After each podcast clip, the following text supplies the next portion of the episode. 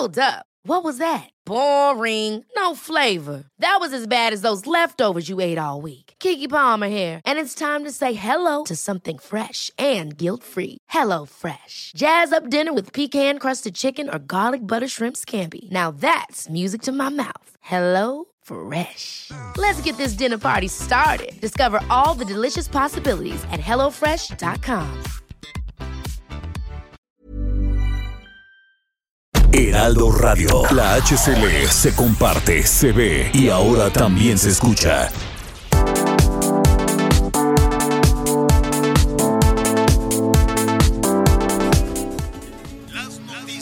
¿Qué tal? ¿Cómo le va? Buenas tardes. Estás a punto de escuchar Yo soy Javier Alatorre. las noticias con Javier Alatorre. La vamos a pasar muy bien.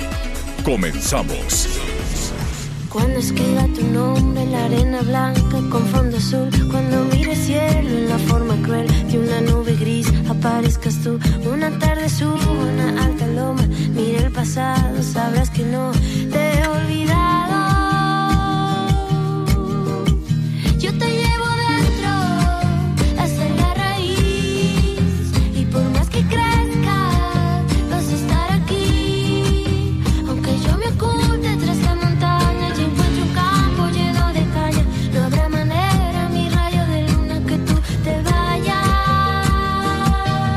Bueno, pues es la Natalia Lafourcade.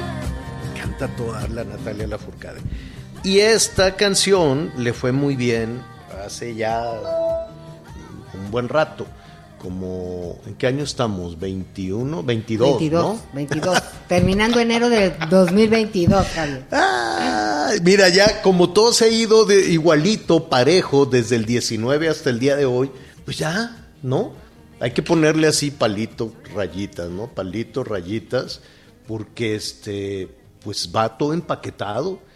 19, 20, 21 y 22, pues no, no ha habido mucha diferencia, ¿no? Pues dicen los expertos que en la medida que en este 22 van a seguir las vacunas y llega la medicina, esperemos Exacto. Dios a todos lados. Pero ¿por qué, ¿por qué no la quieren vender aquí en al- México? al ¿Por qué dijeron no? Vamos a prohibir la venta de la medicina contra el COVID. ¿Por qué? Pues todavía Cofepris está en eso, ¿no? No, la COFEPRIS ya la autorizó, pero el no? gobierno federal dijo, no, pero que no la vendan. ¿Por qué? la- No vaya a ser que nada más la puedan comprar unos y entonces amolados todos. Pero entonces, ¿quién? Pero entonces, ¿O cómo? pues no sé qué argumentación, o sea, ¿qué habrán pensado ahí en la mañanera para decir, pues sí, ya está autorizada por la COFEPRIS, pero vamos a prohibir la venta? Ándale, si vas, gracias. A lo mejor están pensando en la farmacia Mira, del bienestar para en- vender las medicinas o cómo va a ser. No tengo la más remota idea porque pues a poco ya hay farmacias de bienestar. Pues no, pero ya ves que hay Banco del Bienestar y Pero el Banco de Bienestar es una vacilada. pues ya en algunos lugares está funcionando. Dicen que van a poner, no, traen un desorden Gas y un gastadero y acaban de descubrir otro fraude y otro fraude. Creo que ya han cambiado tres veces de directivos del Banco de Bienestar y las cuentas nomás, las sumas y las restas no salen, nada más que no presentan la denuncia para que no vaya a ser como en el periodo aquel anterior, el de los Neoliberal. neoliberales y esto, pero pues ahí han metido también la mano y han hecho muy, asignaciones directas de miles de millones y en las cuentas no han salido.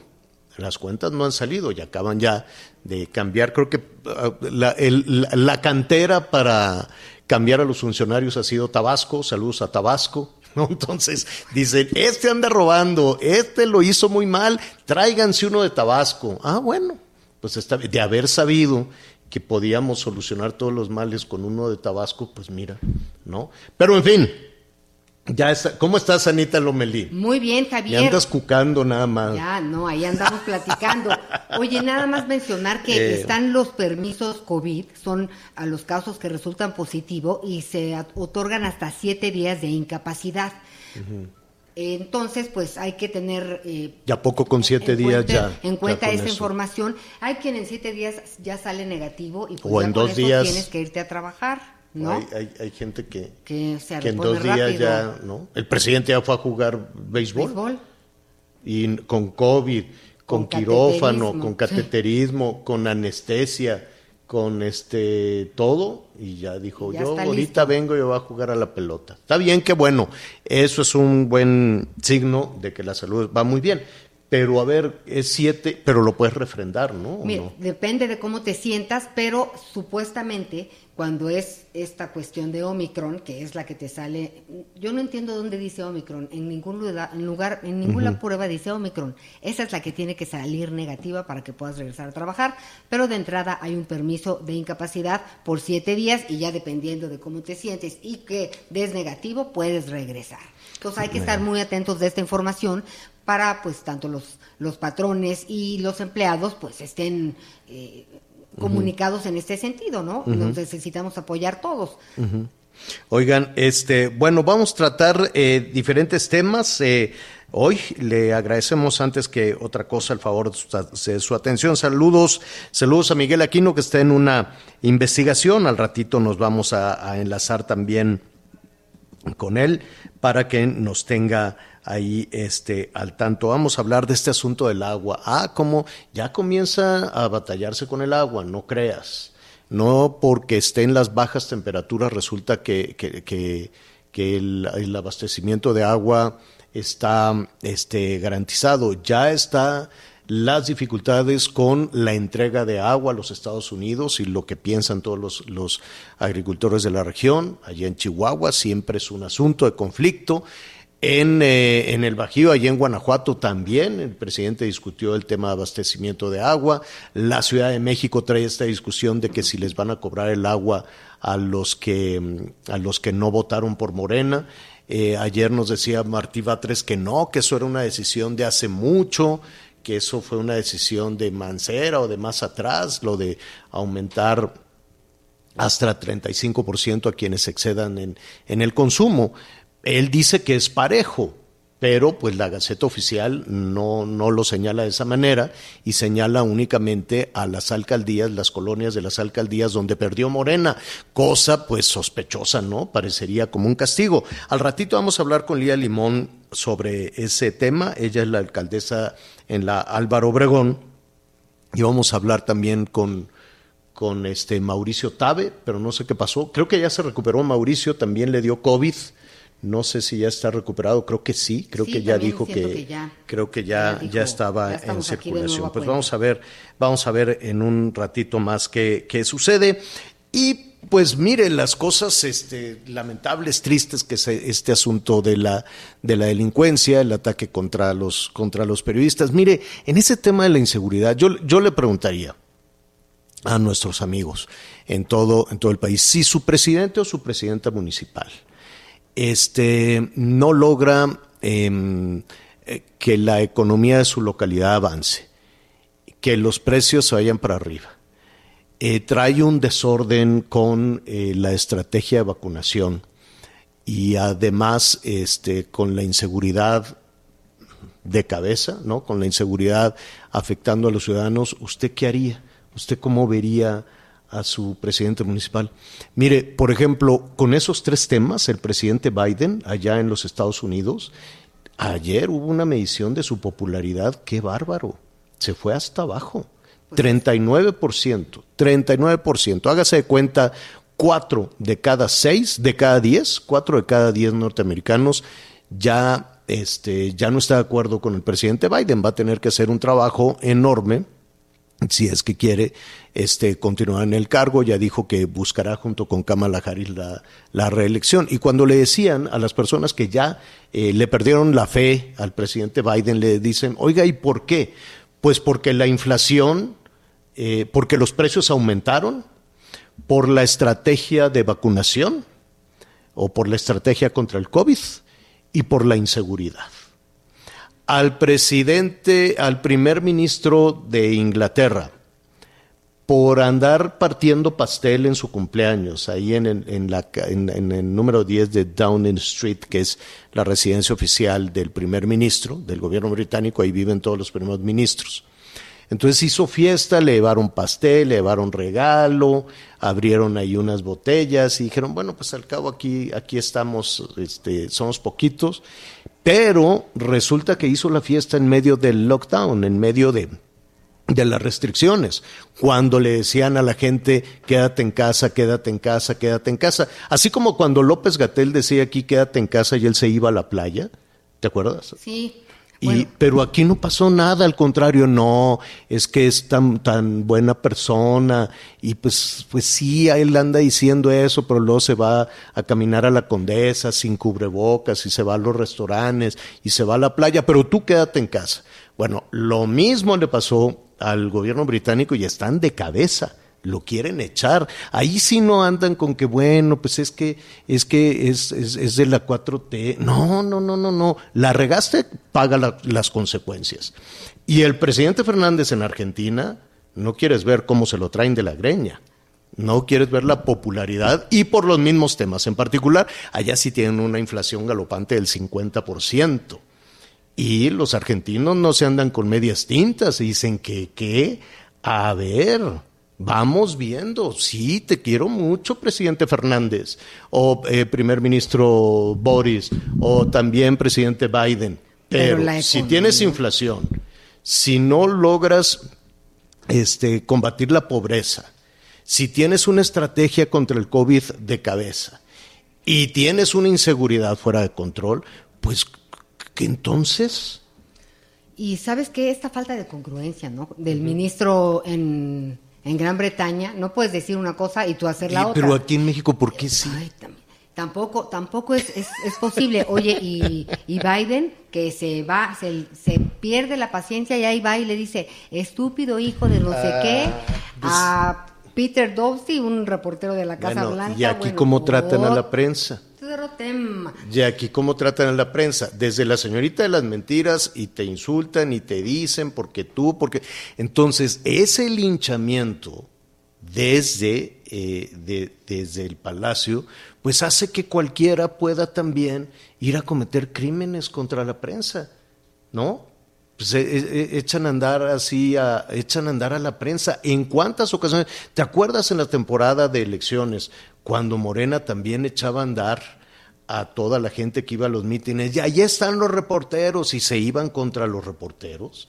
Esa es una este, eh, eh, acción que Morena ha desarrollado en muchas ocasiones. Es una agresión. Es una agresión, entonces estaba la prensa y desde el templete, y mírenlos, allá están, y la gente enardecida correteaba a los reporteros.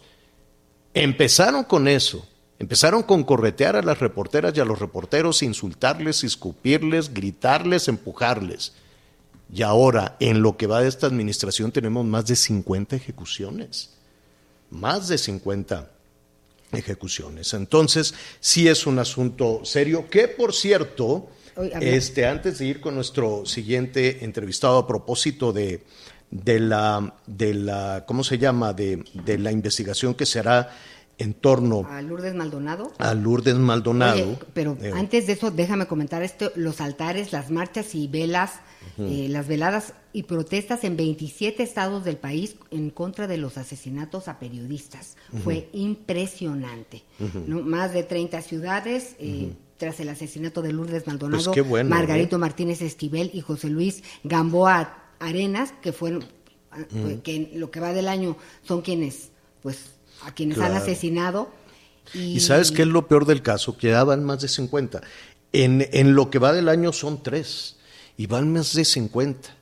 Y la misma autoridad eh, federal ha reconocido que hay una impunidad, que no pasa nada. Este es un país donde la gente va y agrede a un periodista, ejecuta a un periodista y no se investiga nada y no pasa nada. Hay una impunidad enorme, una impunidad brutal. Lo primero que se dijo cuando se denunció toda esta situación de la periodista de Tijuana fue que era un tema, era pues culpa de los neoliberales y de los conservadores. ¿Cómo? Entonces se echaba el caso ahí y ya después que vieron la reacción por esas declaraciones, dijeron, bueno, pues sí, vamos a, vamos a investigar y entonces el gobierno federal este, envió ya un equipo de investigación a Tijuana. Dice, fíjese que el subsecretario de Seguridad, creo que esto está en, en, en el Heraldo, chéquelo, en la edición de hoy, el subsecretario de Seguridad Pública, Ricardo Mejía Verdeja, dijo que ya se dieron instrucciones, que Rosa Isela tiene que ponerse a trabajar en esa situación, que está trabajando con la Fiscalía General del Estado este, para esclarecer estos eh, asesinatos. Y además eh, Ricardo Mejía Verdeja, que es el subsecretario de Seguridad Pública, eh, se fue él, pues se fue allá a Tijuana, justo por lo que tú dices, por toda esta reacción nacional que, que se hizo, este, y se reunió con el fiscal de, de- de Baja California, y fueron ahí a ver la casa donde mataron a la periodista, este, afuera de su casa, llegaron y la balacearon. Terrible. Igual que a Margarito. Pues ahí estuvo entonces el subsecretario, dijo que hay apoyo al gobierno de Baja California para pues este tema de la carpeta de investigación. A mí cada vez que dicen vamos a abrir una carpeta de investigación, es como cuando los diputados dicen vamos a hacer una comisión. ¿no? En, una, en un país donde la impunidad es más del 90%. Pero esperemos, por lo menos hay ya eh, Digo, una, reacción- movilización, Exacto. hay una instrucción, Una hay una orden exacto. para que se muevan. Por lo pronto con este asesinato faltan los otros 50, faltan los otros 50 ejecuciones que esperemos que también se estén tratando de esa manera. Y bueno, para concluir, ahí están todos, ¿eh? los mandaron, fíjate, fueron los del Centro Nacional de Inteligencia, eh, de la Secretaría de la Defensa, están también los de la Marina, están también los de la Guardia Nacional, está también la Coordinación Antisecuestros, este, y todos trabajando ahí con, con, con Rosa Isela y con el fiscal. Qué bueno, la verdad es una buena noticia. Entonces, este, si quieren más detalles, pues en la edición en línea del Heraldo y en la edición del Heraldo también la pueden encontrar. Oye, y cubrebocas obligatorio, ¿eh? En el municipio de Boca del Río, zona conurbada del puerto turístico de Veracruz, dijo, uso obligatorio de cubrebocas en espacios públicos cerrados y en el transporte público para frenar los contagios de COVID-19. Pues qué bueno. sí, Oiga, este, bueno, hay, hay muchísimos temas independientemente de, de esta cuestión tan, tan dolorosa que ha provocado esta reacción, las ejecuciones de, de periodistas.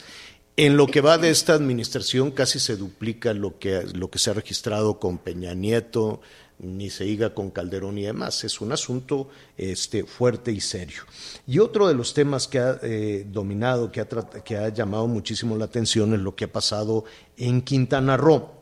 Este, preocupación, desde luego, allá en Quintana Roo para los prestadores de servicios, para los hoteleros, pero sobre todo para los ciudadanos.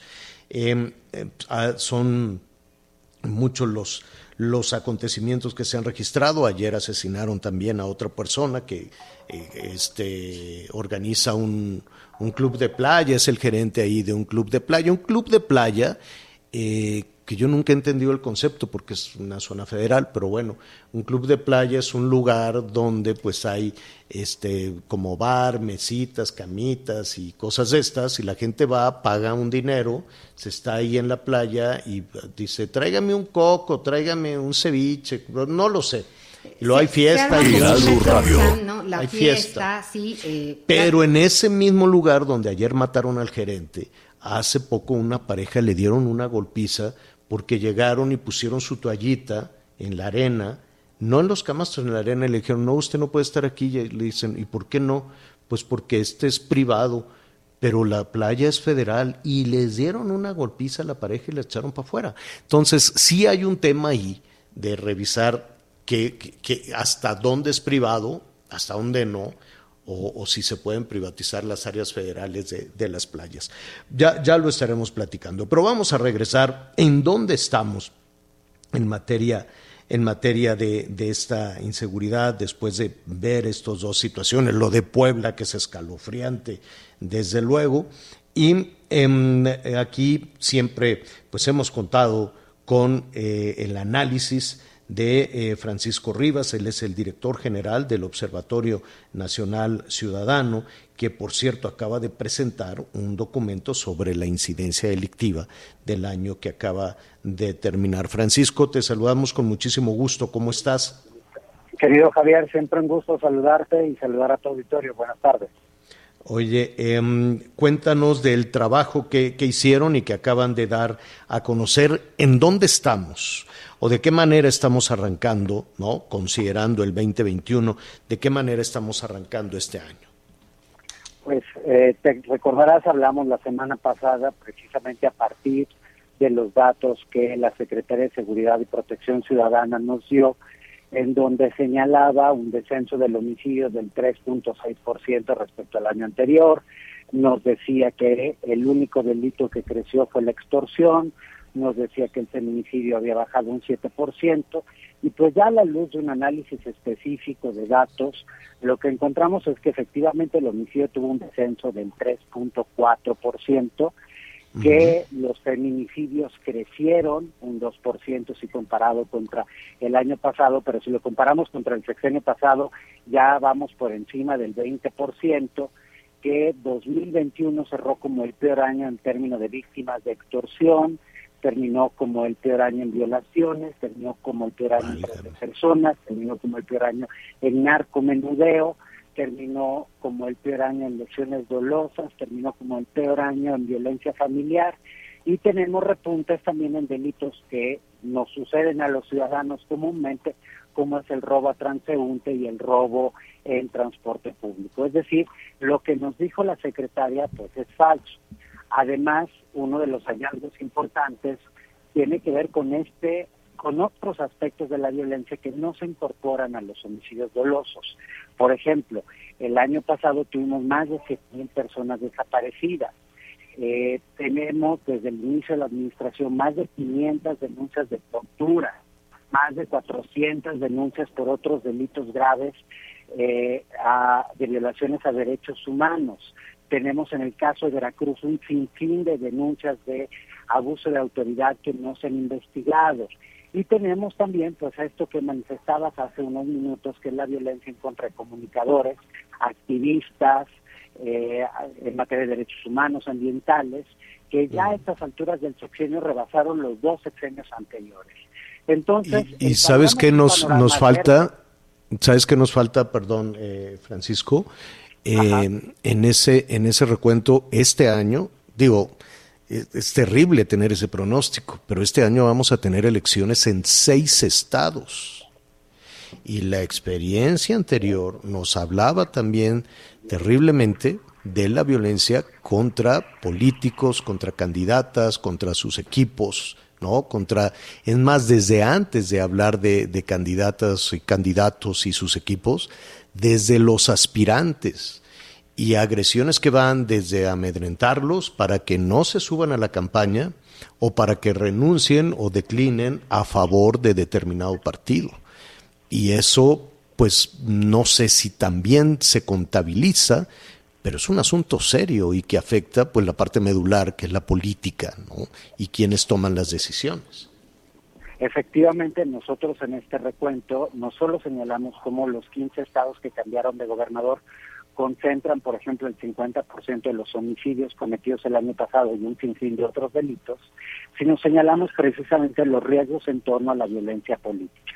En el caso específico de las seis entidades que cambiarán de gobernador, estamos haciendo un señalamiento puntual de cuáles son los municipios que cada uno de los candidatos debe tener atención cuáles son los delitos que en Hidalgo, en Tamaulipas, en Aguascalientes tendrán que observar para que no empeoren la situación, pero justamente lo decía, tenemos una diversidad en términos de delitos que no necesariamente tenemos una contabilidad específica.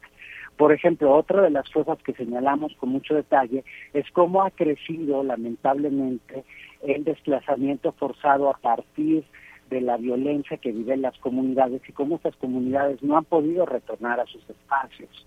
Ah, señalamos cómo en la medida en la que la pandemia nos obligó a usar cada vez más las redes sociales y usar cada vez más los sistemas electrónicos, en el ambiente virtual están ocurriendo un sinfín de delitos.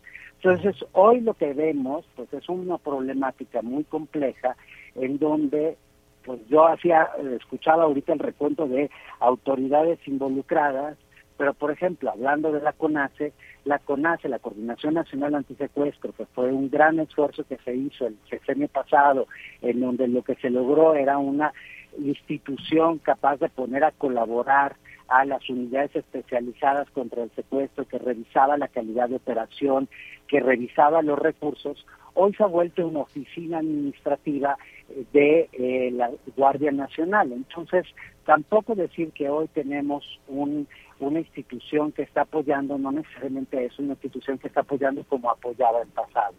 Si hay un deterioro importante y este año, pues no parece que las cosas vayan a mejorar, dado precisamente pues, lo que señalas, elecciones, dado que seguimos con recortes presupuestales y dado que seguimos con un problema de penetración y participación en el sistema electoral y en el sistema comercial legal de los delincuentes cada vez más presente. Eh, Francisco, te saluda Ana María y yo quería preguntarte, si algo tenemos en México son análisis, estadísticas, eh, investigaciones, cifras, y de pronto vemos que por muy altas que sean y alarmantes, Ever catch yourself eating the same flavorless dinner three days in a row? Dreaming of something better? Well, HelloFresh is your guilt-free dream come true, baby. It's me, Kiki Palmer. Let's wake up those taste buds with hot, juicy pecan-crusted chicken or garlic butter shrimp scampi. Mm. Hello Fresh. Stop dreaming of all the delicious possibilities and dig in at HelloFresh.com. Let's get this dinner party started.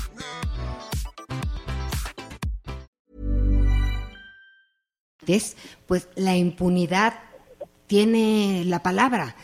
¿Qué hacer para que toda esta información, pues que se maneja, aterrice en políticas públicas?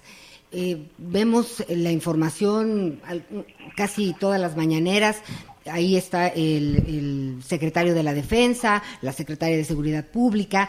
Eh, ¿Qué podemos hacer para realmente hacer un frente común y cero impunidad? Porque todo esto pasa realmente estos asesinatos y estas cosas que vivimos, esta violencia, pues porque no se cumple la ley, no se castiga, no se vigila, no entiendo. Antes, antes de, de tu respuesta, Francisco, y abonando en lo que dice Anita, es importante decir que el trabajo que ustedes están eh, realizando, la investigación que ustedes están, eh, que acaban recientemente de presentar, no, es decir, el Observatorio Nacional Ciudadano no forma parte de un partido político, no tienen una afiliación este, partidista, ni, eh, es decir, no, no, no hay aquí una, un, un- un- un tema de carácter electoral o político en el trabajo que están haciendo, por el contrario, es una herramienta que está, quiero suponer, a servicio precisamente de todo lo que está diciendo Anita, ¿o no?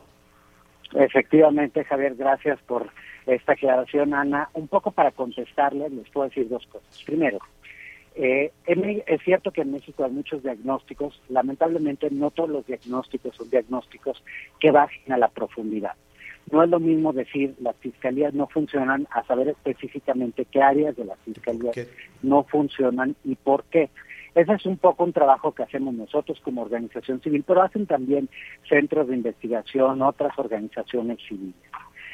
La colaboración es una colaboración incipiente que depende no de nosotros, sino más bien que una autoridad esté dispuesta a colaborar. Nosotros llevamos más de dos años intentando donarles eh, capacitación de expertos internacionales, mecanismos de supervisión, mecanismos de evaluación, indicadores a la Guardia Nacional y hemos tenido 30, 40 reuniones y no pasamos de tener reuniones y siempre nos dicen que sí, pero en realidad hay una evidencia que no tienen ningún interés en colaborar. Por lo contrario, en la Ciudad de México hemos trabajado muy bien tanto con la Secretaría de Seguridad como con eh, la Fiscalía General, de la misma manera en el Estado de México. Es decir, hay autoridades que sí se abren a la colaboración, hay otras que no se abren. Pero si pudiéramos decir por qué hay impunidad en nuestro país, el primero es porque efectivamente en México la seguridad y justicia sigue estando en segundo plano respecto a los intereses políticos. El segundo aspecto es que el Estado mexicano siempre ha carecido de los elementos mínimos para poder hacer cumplir la ley. Por eso, de poco sirve que estemos hablando de modificar normas jurídicas o de hacer penas más graves, cuando en realidad no hay la forma de hacer cumplir la ley. Y eso depende de que haya un número de número de un número de peritos suficientes para atender las necesidades del país. Las encuestas que hace INEGI, por ejemplo, nos dan a conocer que en México el promedio de carpetas de investigación que tiene cada ministerio público es de 250.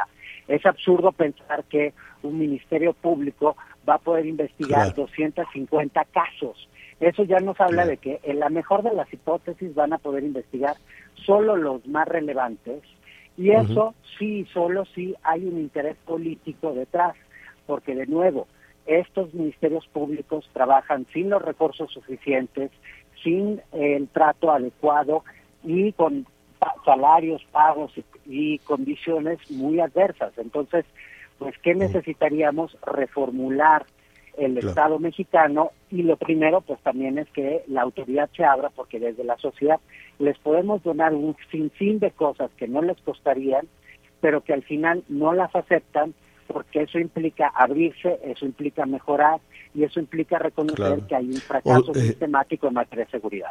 Eh, sobre todo esta última parte es la más es la más dura y mira aquí lo importante es que está el diagnóstico pero además la ruta para poder para poder avanzar no solamente el diagnóstico Francisco Rivas te agradecemos muchísimo como siempre director general del Observatorio Nacional Ciudadano cómo podemos consultar este documento En nuestra página www.onc.org.mx pueden ver el video, pueden ver eh, el documento en extenso o lo pueden encontrar en nuestras redes sociales, en mi Twitter, arroba frarribas, C mayúscula O minúscula L mayúscula, frarribas col, o eh, la red del observatorio, arroba obsnal ciudadano, y ahí está todo disponible con recomendaciones puntuales, con diagnósticos, porque por ejemplo, hablando de recursos, pues lamentablemente llevamos tres años en donde el 50% del dinero para la seguridad no se está yendo a las policías, no se está yendo a los ministerios Mira, públicos, se está yendo a Santa 50%. Lucía, al Tren Maya y al aeropuerto.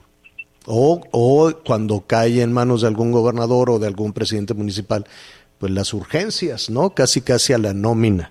Ya, ya lo estaremos también platicando. Francisco, un abrazo y muchísimas gracias. Un abrazo y muy buen día para todos. Hasta luego. Hasta pronto. Vamos a hacer una pausa y volvemos. Sigue con nosotros. Volvemos con más noticias. Antes que los demás. Heraldo Radio. La HCL se comparte, se ve y ahora también se escucha.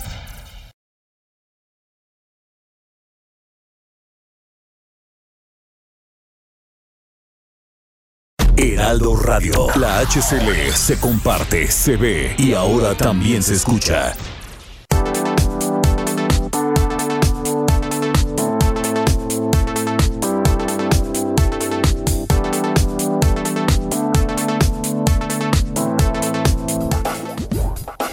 Todavía hay más información. Continuamos.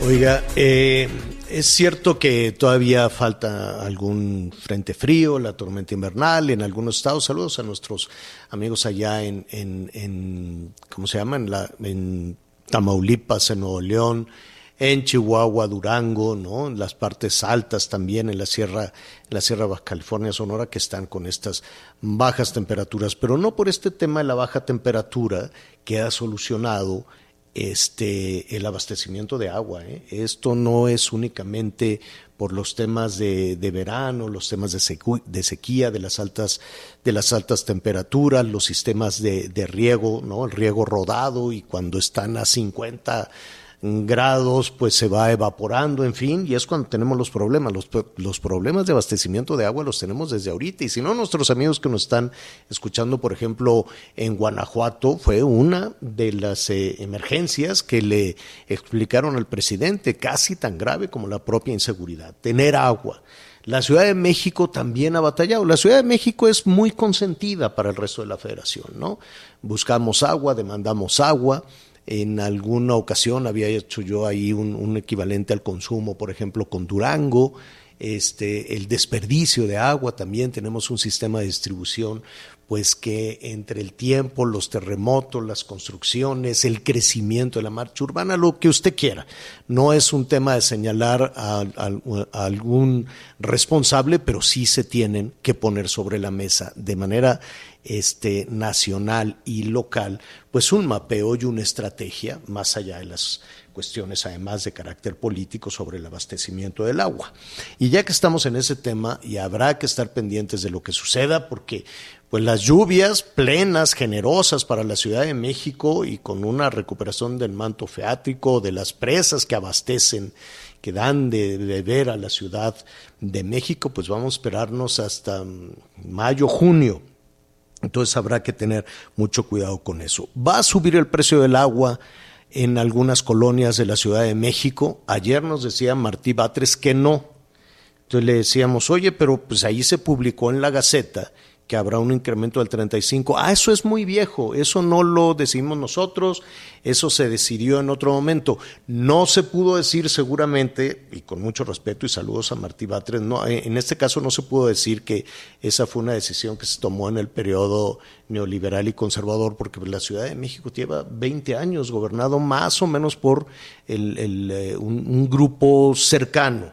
Entonces, ¿a quién le van a cobrar? ¿Cómo le van a cobrar? Nos decían que no, que en, que en esa, esa decisión que se tomó hace mucho tiempo es pareja, que se le cobrará a todas las colonias donde se exceda el consumo el 35%. Vamos a platicar de este tema con la alcaldesa de la eh, Álvaro Obregón, Lía Limón, titular de la alcaldía Álvaro Obregón en la Ciudad de México.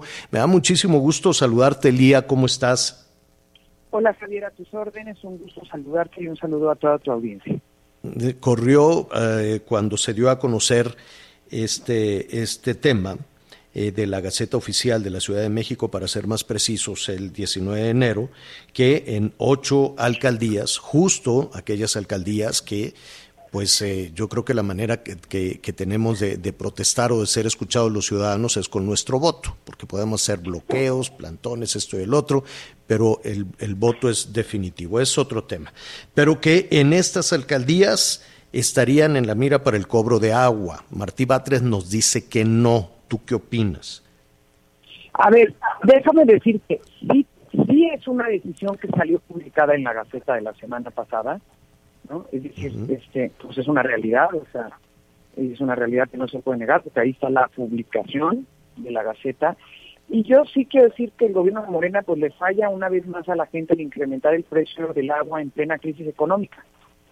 Y no basta la inflación, ¿no? Y la falta de apoyos a los negocios de gente que quebró y de gente que se quedó sin empleo en plena pandemia, sino que ahora le cargan más la mano impactando en la economía de las familias.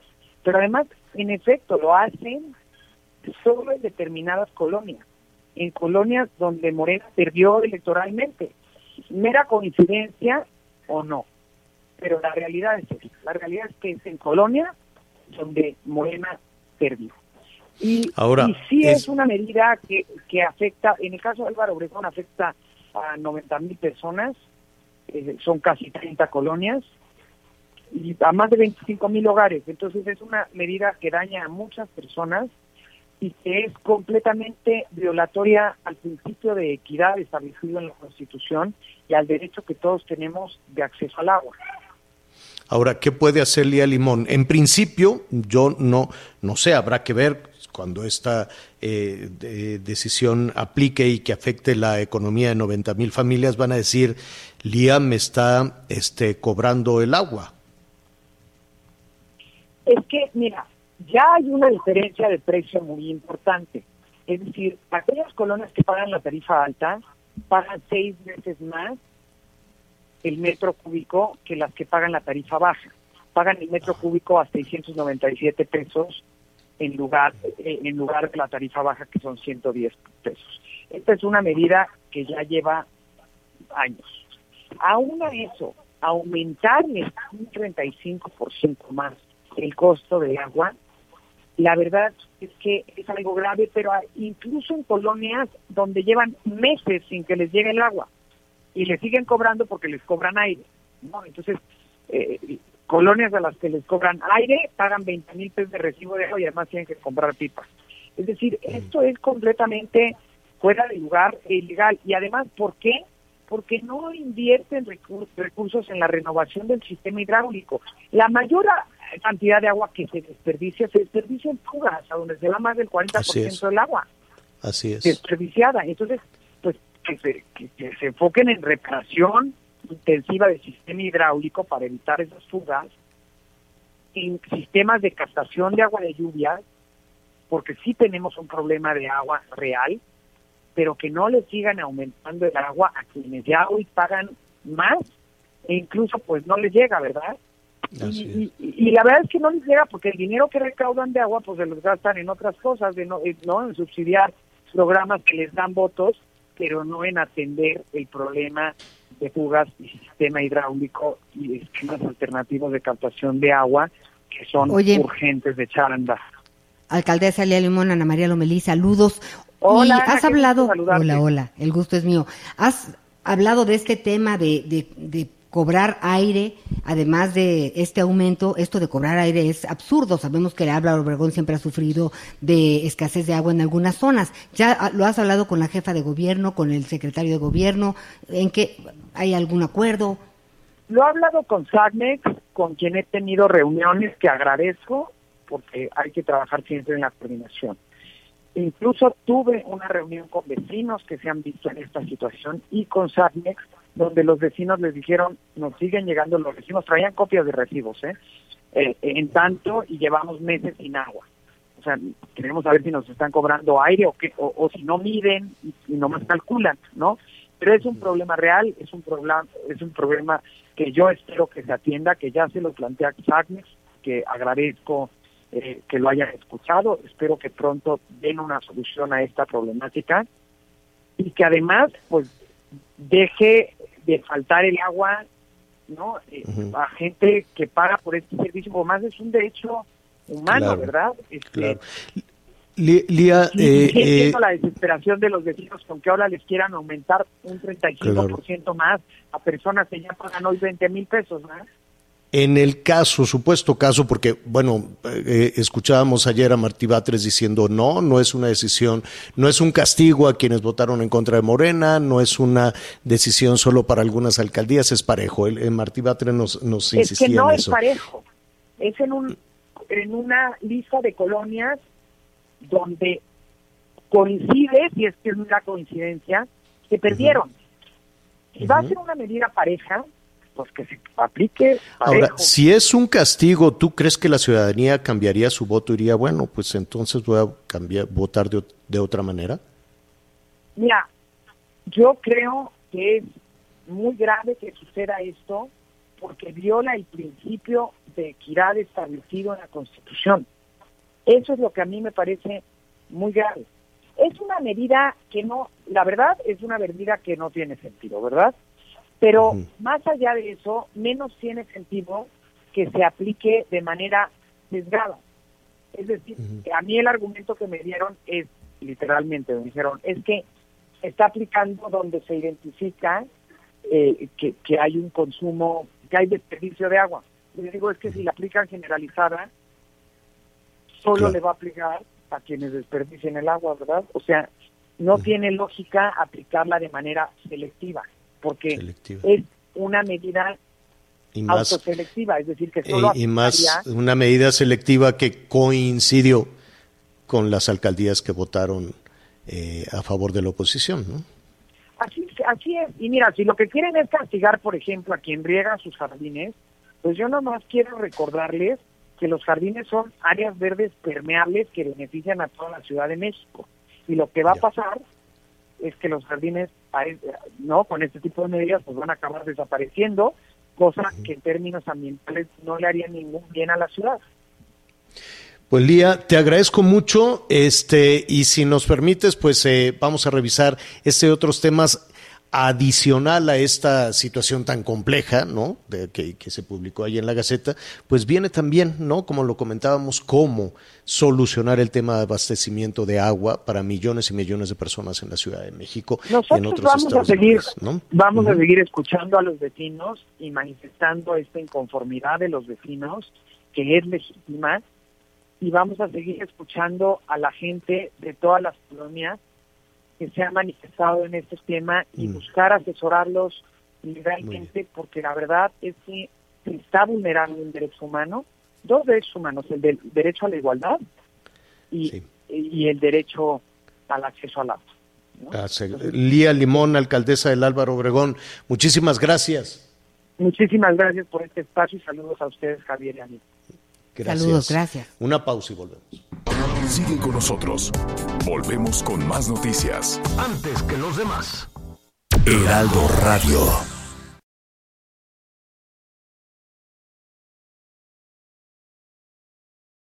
Heraldo Radio. La HCL se comparte, se ve y ahora también se escucha.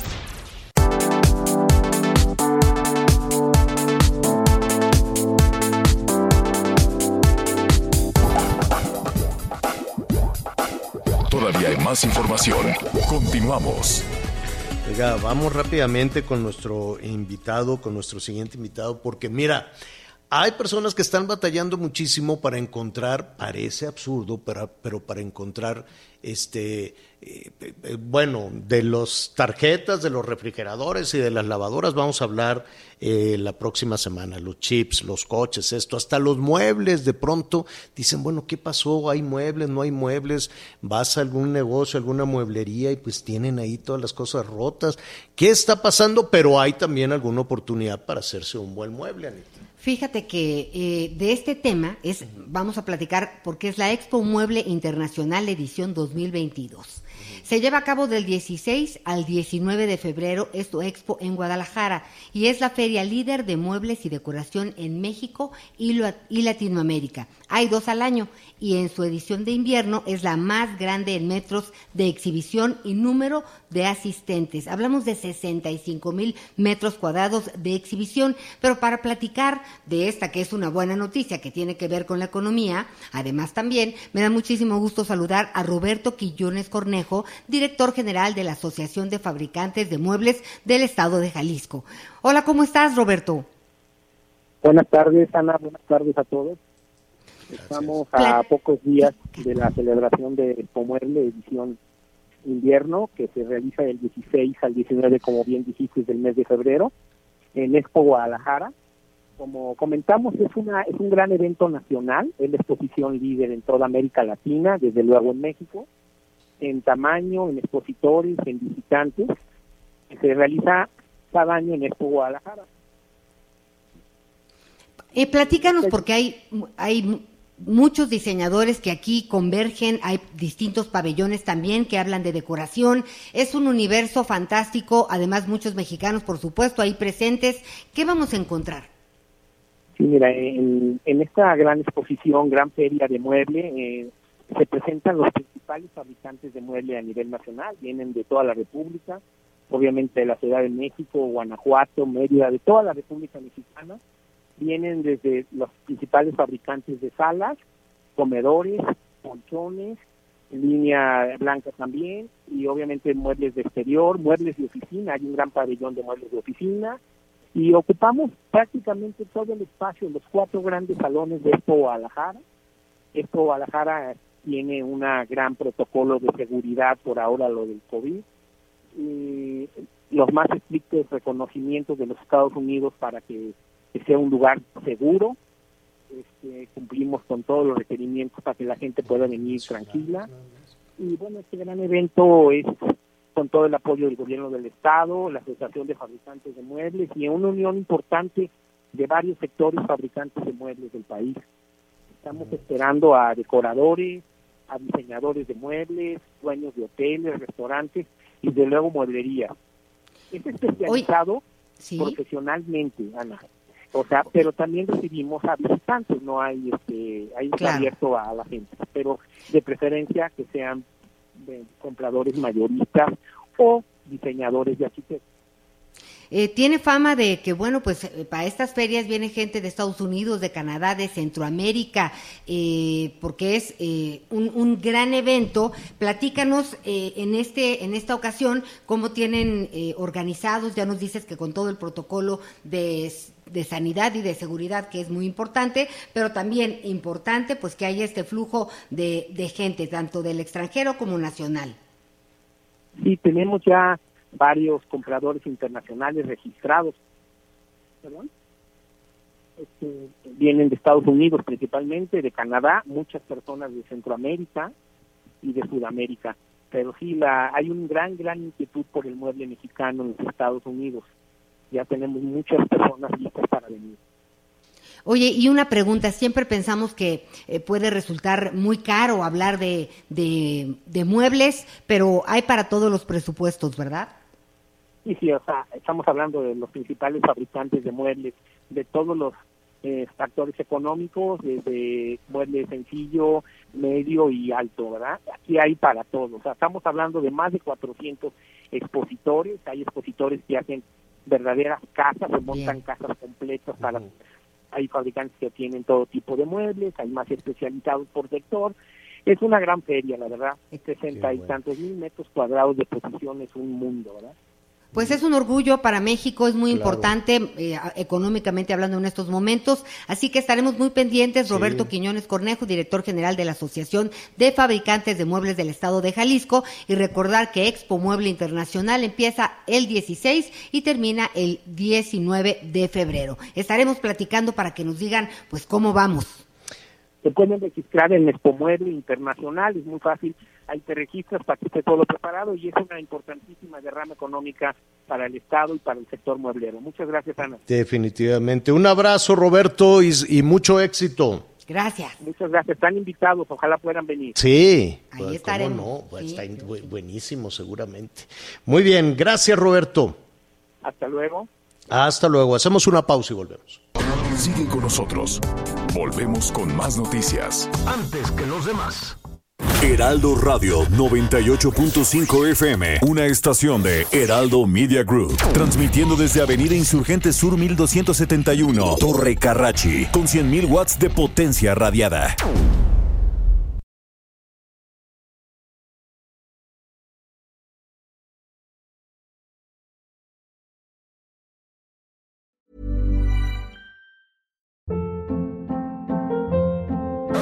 Hold up. What was that? Boring. No flavor. That was as bad as those leftovers you ate all week. Kiki Palmer here, and it's time to say hello to something fresh and guilt-free. Hello Fresh. Jazz up dinner with pecan-crusted chicken or garlic butter shrimp scampi. Now that's music to my mouth. Hello Fresh. Let's get this dinner party started. Discover all the delicious possibilities at hellofresh.com.